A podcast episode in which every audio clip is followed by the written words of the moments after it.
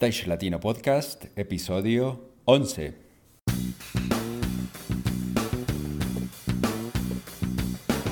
Si eres técnico, ingeniero, diseñador, productor o gestor de eventos y espectáculos, o quieres desempeñarte en cualquiera de estas áreas,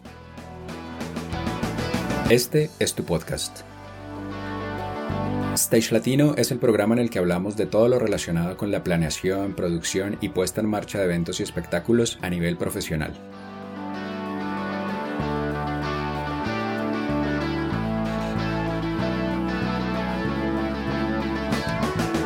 Cada semana un invitado, un referente que nos habla de su experiencia y de lo que debemos hacer, aprender e implementar para alcanzar nuestros objetivos en la industria. Y recuerda que para acceder a todas las herramientas y contenidos gratuitos de esta tu plataforma, solo hace falta registrarse en stagelatino.com. Y sin más, comencemos.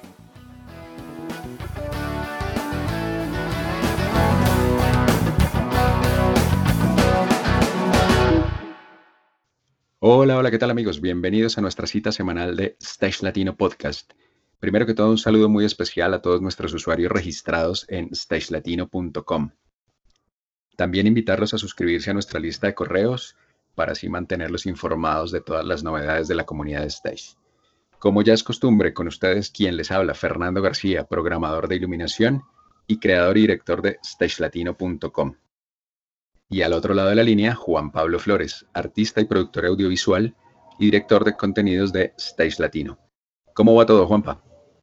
Hola Fercho, pues muy bien. Un saludo para ti y para quienes nos escuchan. Como muy bien dices y les cuento que hemos recibido un muy buen feedback. Tenemos comentarios en nuestras diferentes redes por parte de la comunidad latina y nos saludan desde México, Argentina, Estados Unidos, España, Perú, en fin, esto para nombrar solo algunos. Los tenemos a todos muy presentes y, la verdad muy contentos por tenerlos con nosotros. Así es, Juanpa, muy, muy contentos con la acogida de este proyecto eh, de toda la comunidad. Y para hoy, una vez más, eh, una especialidad en el área de sonido.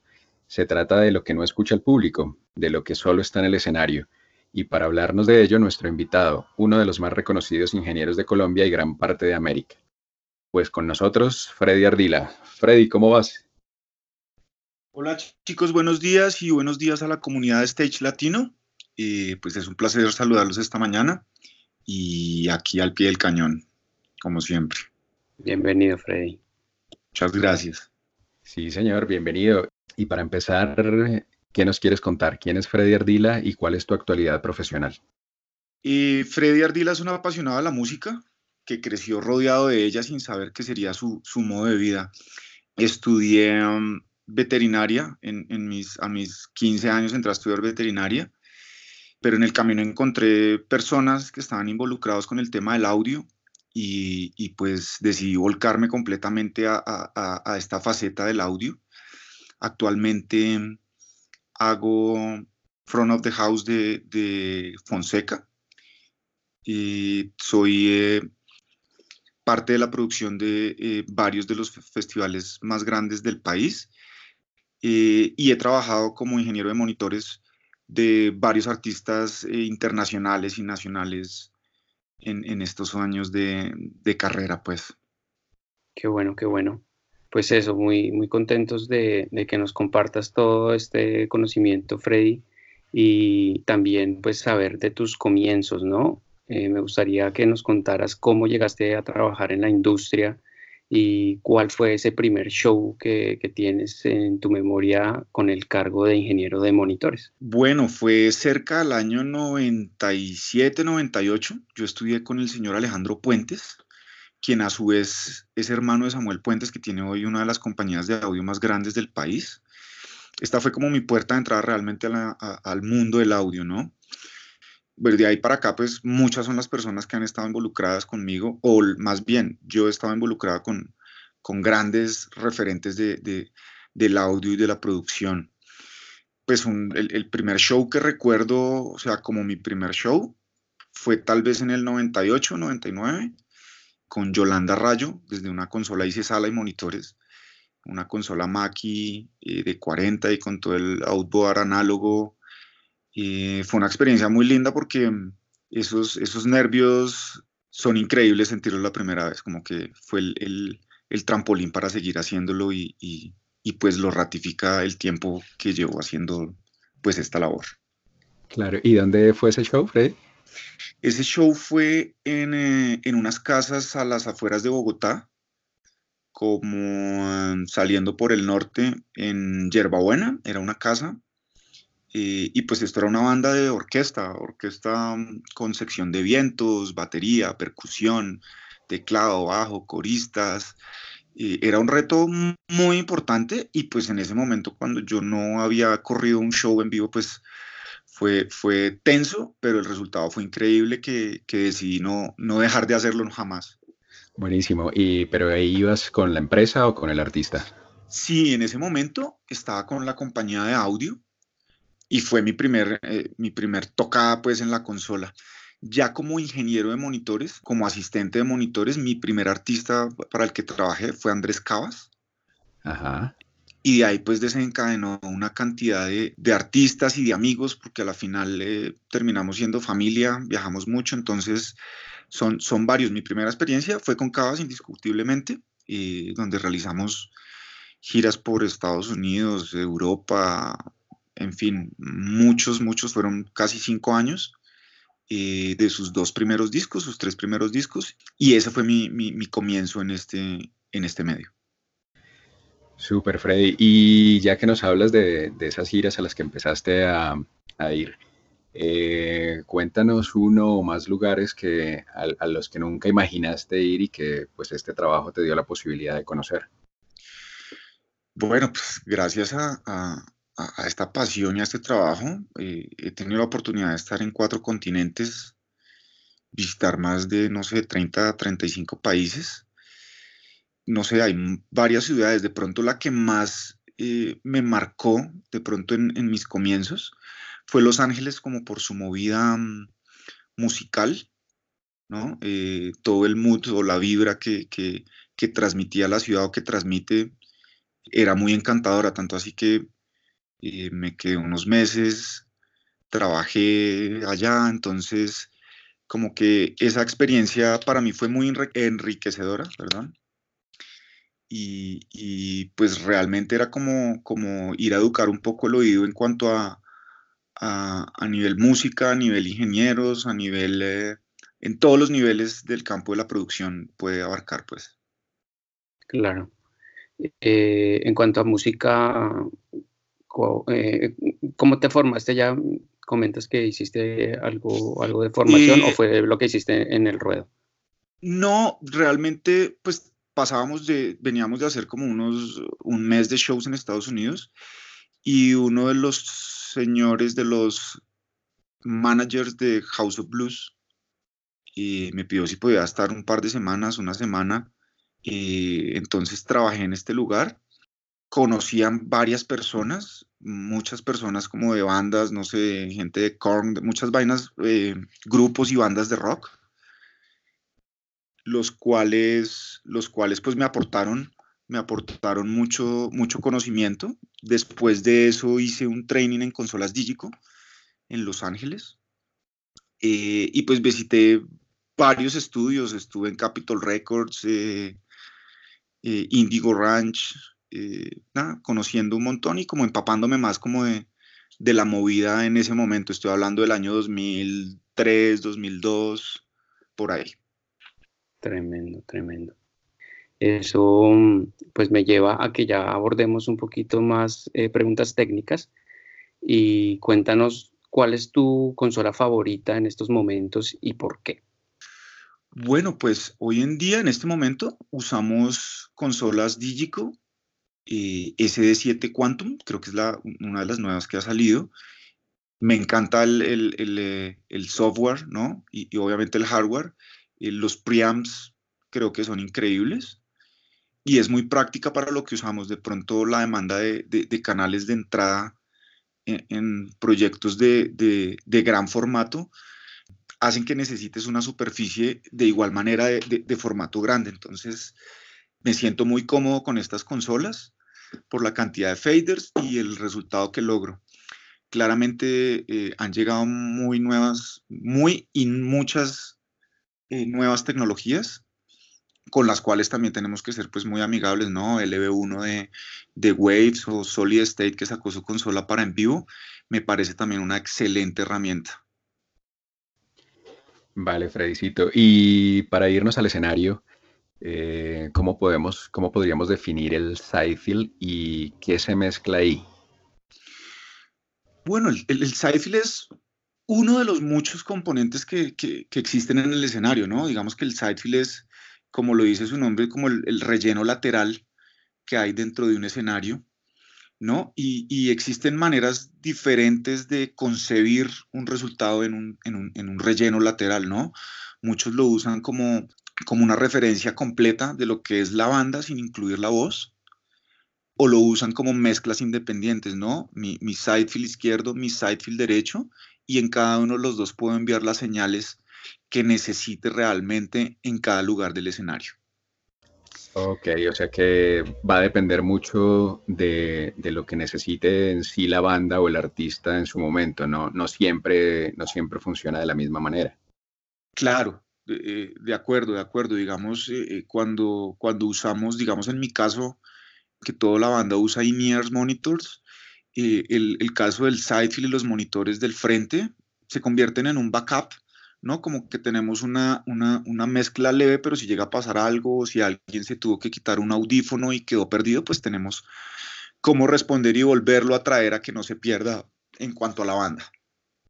Has tenido, o, pues bueno, lo que quiero hacer es como un paralelo de cómo tú trabajas con el Sidefield y cómo has visto tal vez algún caso en específico que, que te haya parecido curioso, cómo hagan la aplicación del Sidefield para que podamos ver otro campo de este esta mezcla? Digamos que mi, manera, digamos, en esto depende, claro que nuestra función también es de mirar cuáles son las herramientas exactas que necesita una banda, ¿no? Esa es parte de nuestra responsabilidad como operador, ingeniero de monitores de audio, lo que sea, es, es que esas condiciones estén óptimas para, para el buen desarrollo. En mi caso, el sidefield, digamos, en bandas de rock, no sé, tiene una mezcla general, digamos que está la batería muy marcada cuando, cuando hay solo monitores y in-ears. Entonces sí es un, muy buen relleno dentro del stage por la sensación que logra eh, eh, en cuanto a la banda. Tengo un, ejemplo de pronto los chicos de Diamante Eléctrico, que es una gran banda de rock colombiana. Eh, cada uno tiene su, mezcla de monitores de piso, pero el sidefield para ellos es, es pararse frente al sidefield, es como estar tocando en el ensayadero. ¿no? ¿Me entiendes? Como que una sensación ahí íntima dentro del escenario, puede que estés frente a 5.000, a 10.000, lo que sea, pero lograr esa misma reacción en la banda para que estén cómodos. Vale, vale, clarísimo. Eh, ahora que nombras eh, los in-ears, ¿cuáles crees que son las ventajas para un ingeniero de monitores de trabajar con in-ears versus el trabajo con speakers de piso? Bueno, yo creo que las ventajas hoy en día de los INEAR son, pues son todas. E, el gran enemigo de los, de, los ingenieros, de los técnicos de monitores es el feedback. Y pues el INEAR nos quita un poco de esa responsabilidad, pero conlleva una responsabilidad mucho más grande, que son los oídos directamente ya de cada uno de los músicos que estén dentro del proyecto que estés trabajando. Entonces, entonces nuestra responsabilidad es, casi que el tímpano de cada uno, así que debemos ser muy cuidadosos a la hora de trabajar con in-ears. Tiene que haber un conducto a la hora de, poder em, checar líneas o en el show saber sortear algún, algún eh, problema, no, no dañar el oído de nadie, ni el propio claramente. Claro, además porque alguno lo tendrá los oídos más desgastados, entonces eh, esa comunicación visual y, también con el stage manager debe haber ahí un soporte súper fluido, ¿no? Total, yo creo que eh, es clave el, contacto visual, obviamente con cada uno. Hoy, en día existen muchas herramientas para que cada músico eh, logre poner a punto su mezcla, pero ahí, cuando ya estás rodando un show que tiene una, un show de dos horas y media donde no tienes tiempo de mover nada, para eso está el ingeniero de, de monitores, para, para entender también diferentes modos o percepciones de escucha y asimismo poder reproducir a cada uno de los que necesite su mezcla eh, diferente, ¿no? El, ejemplo es como que la mezcla del baterista es diferente a la del bajista, a la del guitarro, entonces hay que saber interpretarlos, entender, analizar y ejecutar qué es lo que necesitan para lograr un buen show. Claro, y en el tema de los monitores hay muchas, eh, digamos, fórmulas que por ejemplo el baterista necesita escuchar al bajo o el guitarrista necesita escuchar los teclados. Y digamos un ingeniero de monitores ya tiene eso como formulado en su cabeza o definitivamente cada músico necesita algo, algo diferente y es a gusto específicamente de ellos. Eh, pues tiene que ver un poco de los dos, Fernando, como que si hay algo que pongo base, por lo general, como eh, si el batero siempre tiene que escuchar la guitarra o el bajo, porque pues es una guía, ¿no? O, la sección armónica, el teclado, eh, como que todos son, toda la banda es, es uno solo, entonces necesitan uno de los otros para poder lograr una buena canción. Entonces, si, si digamos, el, el, bajista obviamente va a querer mucha más batería. He, he tenido casos donde el batero lo único que escucha es el clic y no escucha nada más. Entonces son situaciones atípicas o bandas que ya se han acostumbrado a que suena un clic y el batero sabe por dónde va sin, sin, eh, sin escuchar los demás, ¿no? También eh, hay casos que son completamente al contrario, como que quítame todo mi instrumento y ponme toda la banda sin incluir mi instrumento. Entonces, entender y a la vez reproducir exactamente eh, lo que quieren los músicos. Vale, interesantísimo. Biofreddy, eh, a partir del sistema habitual eh, que provee una empresa, eh, pues a partir del, tema de, los in-ears, de, las consolas, de todo este rollo, ¿cuáles son las herramientas o equipos adicionales que usas, no sé, como programas de medición, aplicaciones, este tipo de cosas? Bueno, pues hoy en día afortunadamente existen infinidad de herramientas con las cuales no contábamos antes, pero digamos que hoy en día para el área de monitores el tema de la radiofrecuencia o el RF e, es un punto también álgido, entonces se usa el Wireless Workbench, que es un software de Shure para, analizar el espectro en frecuencias, en radiofrecuencias. y también existe uno que se llama Invisible Waves, que usamos ocasionalmente. Y uso también Tracks Live, Logic y ocasionalmente Waves para shows en vivo, ¿no? Como los plugins y demás. Smart para análisis de frecuencias. Creo que es un software eh, primordial para cualquiera que esté en el audio. Y básicamente eso es lo que los, los software que, uso hoy en día. Em, hay unas ocasiones, ¿no? Muchas ocasiones en, que con una banda, y, pues ya tú nos lo has contado que también haces sala, eh, el mismo ingeniero de sonido debe hacer sala y monitores. ¿Cuál es la ubicación que prefieres para hacer esta, este tipo de mezclas? ¿En escenario o en front of house? Pues hoy en día son casos realmente atípicos, ¿no? Como que hoy en día el, el, mundo ha avanzado un montón, digo, a nivel producción y audio, que no se ven mucho esos, esos, esos tipos de shows, pero si tuviera que hacerlo hoy en día, claramente eh, decidiría hacerlo en el frente, en el house mix, creando como un triángulo entre los dos sistemas, entre el izquierdo y el derecho y estar al frente, creo que mm, tendría un poco más control de, la sala y sería un poco más complejo hacer los monitores, pero por lo menos haces la sala bien, digo. Eso en cuanto a la ubicación, Fredicito. Y en cuanto al orden, ¿qué se, hace, qué se debería hacer primero? ¿Organizar todo el tema de monitores y luego sala?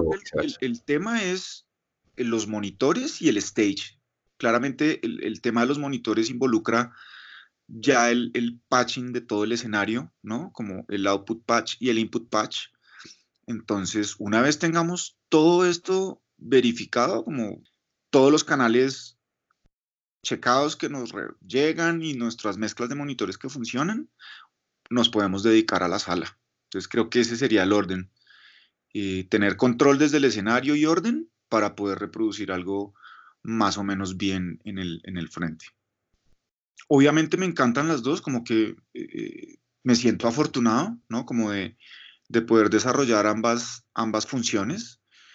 Y creo que sí debes estar preparado para hacer cualquiera de las dos. Siento mucha afinidad con los monitores porque creo que, que, que abrió una brecha enorme y un espacio grande de unos años hacia acá, ¿no? Como eh, viajar con los in como que conlleva una cantidad de, de, puntos adicionales, eh, los cuales no los tienes en la sala, ¿no? Digamos que en, la sala hay mucha gente atendiéndote, que esto es bien, ¿no? Esto no es ninguna ni pro ni contra eh, de nada, simplemente es, como...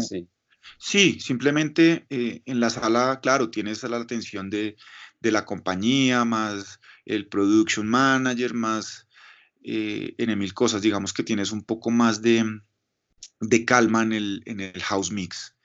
Pero en los monitores, eh, como lo decíamos en el argot eh, de producción, está la candela, ¿no? Entonces, tienes demasiado, no, no, está solo el RF que llevas tú con el artista, sino está el RF de 10 bandas más. A eso involúcrale el input list, el patch, el resto de mezclas de monitores.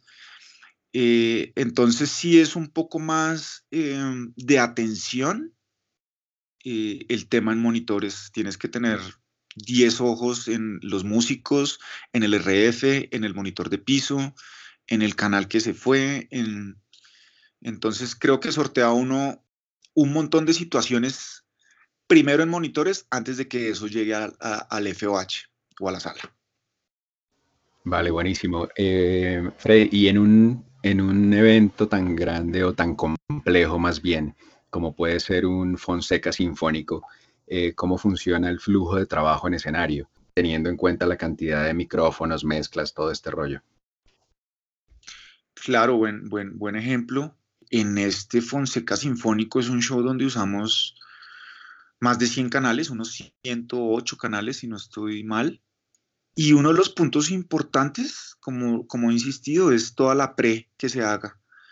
Entonces el precableado, el prechequeo del RF, digamos que esto es un show que manda dos días antes de ejecutar el show, ¿no? Hacer el montaje, ubicar a los 90 músicos, hacer todo el cableado, el patch, ajustar los monitores, ajustar la sala, que en este caso es súper importante, bueno, en todos, siempre que, o, para aclarar, cuando me refiero a sala y monitores que sea importante, no es que uno sea más importante que el otro, sino que eh, eh, en un show sinfónico, digamos, en parte de la resolución de frecuencias bajas, es, es complejo, ¿no? Por, por la cantidad de micrófonos que estamos reproduciendo a través del sistema. Entonces, es un reto también ajustar el sistema en cuanto a frecuencias bajas y altas para que tengamos un, un buen desempeño en, en este sinfónico.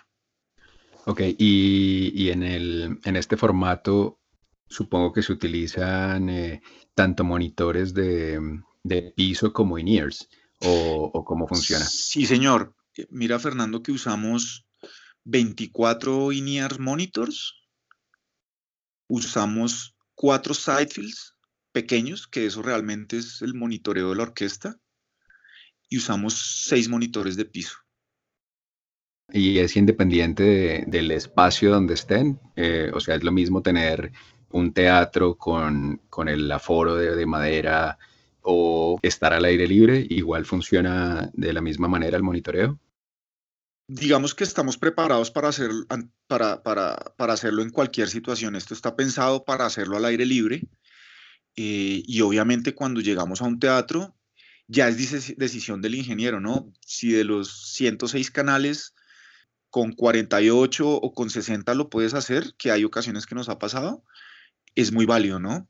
También, digamos, se usa el Decatri o una base para, para orquesta sinfónica donde estás microfoneando como las secciones de cuerdas y hay muchas veces que puedes salir con 10 micrófonos, ¿no? Eso depende de las técnicas que uses o de la sala, de la acústica, ¿no? Tú sabes que eh, esos son los factores con los que nos encontramos todos los días trabajando en el, mundo del audio, ¿no? Como que nuestro, nuestra variable siempre es la acústica.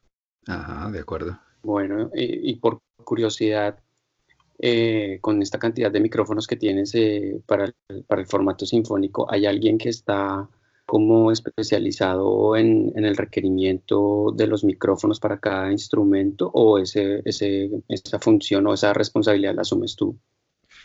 Realmente ha sido un trabajo en equipo, creo que desde la primera versión que se hizo eh, fuimos ensayando tipos de micrófonos, microfonerías y el mejor resultado hoy en día es con micrófonos DPA y tenemos, digamos que ya los, los stage, digamos que trabajan en Fonseca, se empaparon del tema. Entonces es muy importante, casi que igual de importante al ingeniero, la ubicación de los micrófonos, ¿no? Eh, por esta demanda. Entonces imagínate, si hay 20 personas de técnica trabajando, me queda un poco complicado ir a revisar los micrófonos. Entonces digamos que hay una persona de Cali, él se llama Alejandro Valdés, y tiene, pues, tiene todo el set de micrófonos para orquesta y es una persona especializada en la ubicación, me hago entender, es uno, uno a veces en esta posición tiene que ser muy psicólogo del audio con los músicos, ¿no? Mira aquí en, el puente, en, en, qué traste, en donde quieres. Entonces son como una de las, de las cosas que hay que tener muy en cuenta a la hora de, de realizar eh, esta orquesta o este tipo de shows. Claro, el, instrumento es, hace parte del músico y, pueden ser muy delicados los puntos donde ubicarlo, que, que, que debe haber como un método, pero asimismo lo que dices, como identificar o tener esa conversación con el, con el músico para, para que cumpla satisfactoriamente la captura de audio que uno quiere, pero sin llegar a sobrepasar el, el, cuidado que el músico tiene por su instrumento, ¿no? Total, total. Y, y, además de eso, Juan Pablo, la disposición, claro, de cada uno de los micrófonos. Y, y pues hay, hay, hay señores que uno va a poner el micrófono y no, pues dicen, no, no quiero, no me lo pongas ahí, no, ¿me entiendes? Como que son muy cuidadosos. Entonces hay que entender muchas de las partes y estar preparados para ese tipo de, comentarios o de situaciones para sortear y mejorar. Bueno, pues muy interesante.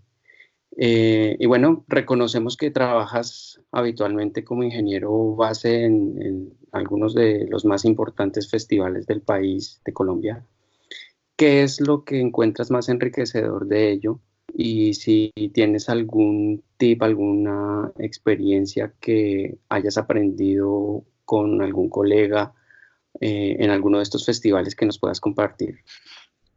Bueno, pues el tema de los festivales es, es muy enriquecedor. Creo que agradezco un montón estar involucrado en todo este tema, porque sí, al principio fui, como siempre, estaba encargado de los monitores y en la consola y y asistiendo y, como que el servicio en cuanto a los monitores era mi vocación en unos años. Eh, de ahí pasé al servicio en lo que se llama producción de audio. Entonces ya, ya involucra un poco más el desglosar el rider técnico de un artista y enviar requerimientos a las compañías y a su vez un contrarrider a la banda. No sé, casos puntuales, el Stereo Picnic, donde recibes 85 riders y tienes que desglosarlos y, hacer un puente entre la compañía local, ¿no? Como toda la, socializada de, lo que tienes como festival a las bandas, desde un conocimiento técnico de audio, ¿no? Entonces es muy enriquecedor recibir mails de, la gente de Kendrick Lamar, de Sam Smith, de eh, Arctic Monkeys, de muchas personas que están de acuerdo con lo que quieres o quieren cambiar ciertas cosas creo que es una experiencia muy enriquecedora, demasiado. Y tips, no sé, digamos, no podría nombrar alguno específico, hay demasiadas cosas que aprende uno todos los días, yo, yo todavía estoy aprendiendo, aprendo mucho en cada show, pero digamos, el, el, eh, ingeniero de Sam Smith, este año en el Stereo Picnic, viajaba con un setup, con una consola solid state y un, y un outboard increíble. Entonces me mostraba un par de técnicas que usaba para la batería, ¿no? unas compresiones paralelas y, qué tipo de dinámicos usaba. Usaba un distressor y usaba un aparato Avalon para masterización que me, me pareció muy chévere. Era, mm, creo que es una mezcla homogénea, me encantó, aunque le faltaba un poco de fuerza. No lo digo yo, de pronto el público, digamos que en el punto del house mix sonaba increíble, pero cuando tienes 25 mil espectadores, eh, los que están atrás puede que no tengan un buen show. Experiencias increíbles en todos los festivales, Rock al Parque, Stereo Picnic. Bueno, muchos, muchos que ahora no se me vienen todos a la mente. Eh, viejo Freddy, puntualmente con lo que decías ahorita del, de quien llegó con la consola, es usual y, eh, dentro de los festivales es, digamos, permitido esto, que, que, un artista traiga su, sus equipos, su consola, su, su, monitoreo, y es fácil de manejarlo a la hora de, de, instalar. Usualmente hoy en día el mainstream, ¿no? Como los artistas eh, de renombre que están girando actualmente, eh, en un 90%, la mayoría de estos artistas viajan con todo su stage package, como lo llaman, ¿no? Que son todas sus consolas, su microfonería, y básicamente acá en Colombia les ponemos el audio, el escenario y algunos accesorios que necesiten. Eh, este año, digamos, en el primer día del Stereo Picnic y en el último día, tuvimos ocho consolas en sala y ocho consolas en monitores en el, en el stage principal. Entonces, si es válido, lo que hay que tener es una buena preproducción para poder interconectar todos los sistemas y que corran consecutivamente los shows sin, sin perder tiempo, que es, que es lo, que, lo que premian estos festivales, ¿no? El, hacerlo lo mejor posible sin margen de error. Vale, buenísimo. Eh, nada, pues nos estamos ya acercando al final de nuestra entrevista de hoy con Freddy Ardila. ¿Cuál sería la principal recomendación para nuestra audiencia, eh, principalmente para tus colegas actuales y los que vienen? Bueno, mi gran recomendación es que lo que hagan, hágalo con pasión si no saben, pregunten. Yo he sido de los muchos que he preguntado sin, sin pena. Hay mucha gente que le da pena preguntar, pero todavía pregunto. Me, siento orgulloso de eso. Que entiendan también que es un trabajo en equipo, ¿no? Eh, no porque tú eres el ingeniero, eres el que tiene la, bandera de, del artista o de la banda con la que estés. Creo que nos debemos a un equipo de trabajo, desde las compañías que están montando locales hasta el crew con el que viaja el artista creo que es un punto muy importante a la hora de, desarrollar un show. Y pues más en audio cuando debemos tener claridad, audio en vivo, ¿no? Claridad y, margen de error cero eh, para, para la realización de un show. Bueno, Freddy, muy importante esas recomendaciones que nos dejas. Seguro que quienes nos escuchan eh, van a quedar apuntando toda esta información y lo que hemos hablado en esta entrevista. Ya para terminar, entonces, háblanos un poco de tu empresa. Sabemos que tienes una empresa de renta y, bueno, ¿qué sucede con ella? Eh, bueno, eh, Audio Road Colombia, SAS, es, es, mi empresa de, de, renta. Lleva al menos unos, unos 10 años. Eh, básicamente es como hay compañías grandes o tours o gente que viaja y no puede llevar su gear, eh, como en este circuito de bandas, entonces abrí la, e, el espacio de, de, poder tener pues sistemas de, de, punta de alta gama de Shure, que es realmente lo que, lo, que usamos, eh, y tengo INEARS PSM 1000 y micrófonos Axion digital. Eh, Audio Road como les dije, lleva aproximadamente unos 14 años, 10 de conformada constituida legalmente, pero más o menos unos 14 funcionando. Y hoy en día tenemos todo lo que se llama el Stage Package, que tiene que ver con todo lo del escenario en, en, una gira, ¿no? Entonces el, el RF, la consola, y la microfonería, el cableado.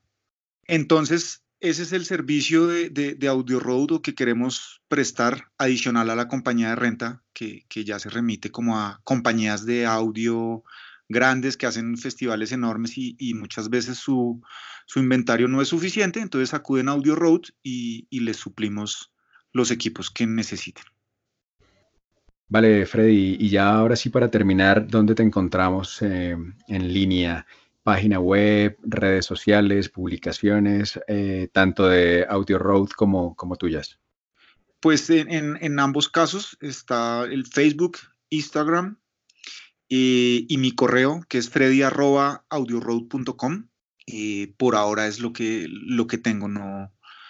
¿Y cuál es el, el usuario en Facebook y en Instagram? Es Freddy Ardila. Ajá. Y Audio Road Colombia. Ok, perfecto. Nada, Freddy, pues muchas, muchas gracias por eh, haber eh, aceptado la invitación a, participar con nosotros en Stage Latino. Invitadísimo para una nueva oportunidad y nada, un fuerte abrazo. No, pues a ustedes mil gracias, Fernando y Juan Pablo, por, eh, por la labor, por la gestión y el tiempo que se toman para que pues podamos compartir experiencias y, y, demás a través de estos canales o de estas nuevas ventanas que, que nos ayudan, ayudan al, al, al mundo del audio y, y, a la comunidad. Muchas gracias. Vale, Freddy. Hasta una próxima oportunidad. Seguro sí. Ahí nos vemos. Chao, chao. Y así hemos llegado al final de nuestro episodio de hoy. Gracias por escucharnos y referirnos con tus colegas y amigos. Si te ha gustado el programa, nos harás muy felices con una calificación de 5 estrellas en iTunes o un me gusta y comentarios en stagelatino.com, Evox, Spotify o en cualquiera de las plataformas donde nos escuches. Y recuerda que para acceder a todas nuestras herramientas y recursos gratuitos, el único requisito es estar registrado como usuario en stagelatino.com. Nos escuchamos la próxima semana con un nuevo invitado de cualquiera de las especialidades que tanto nos interesan. Hasta la próxima.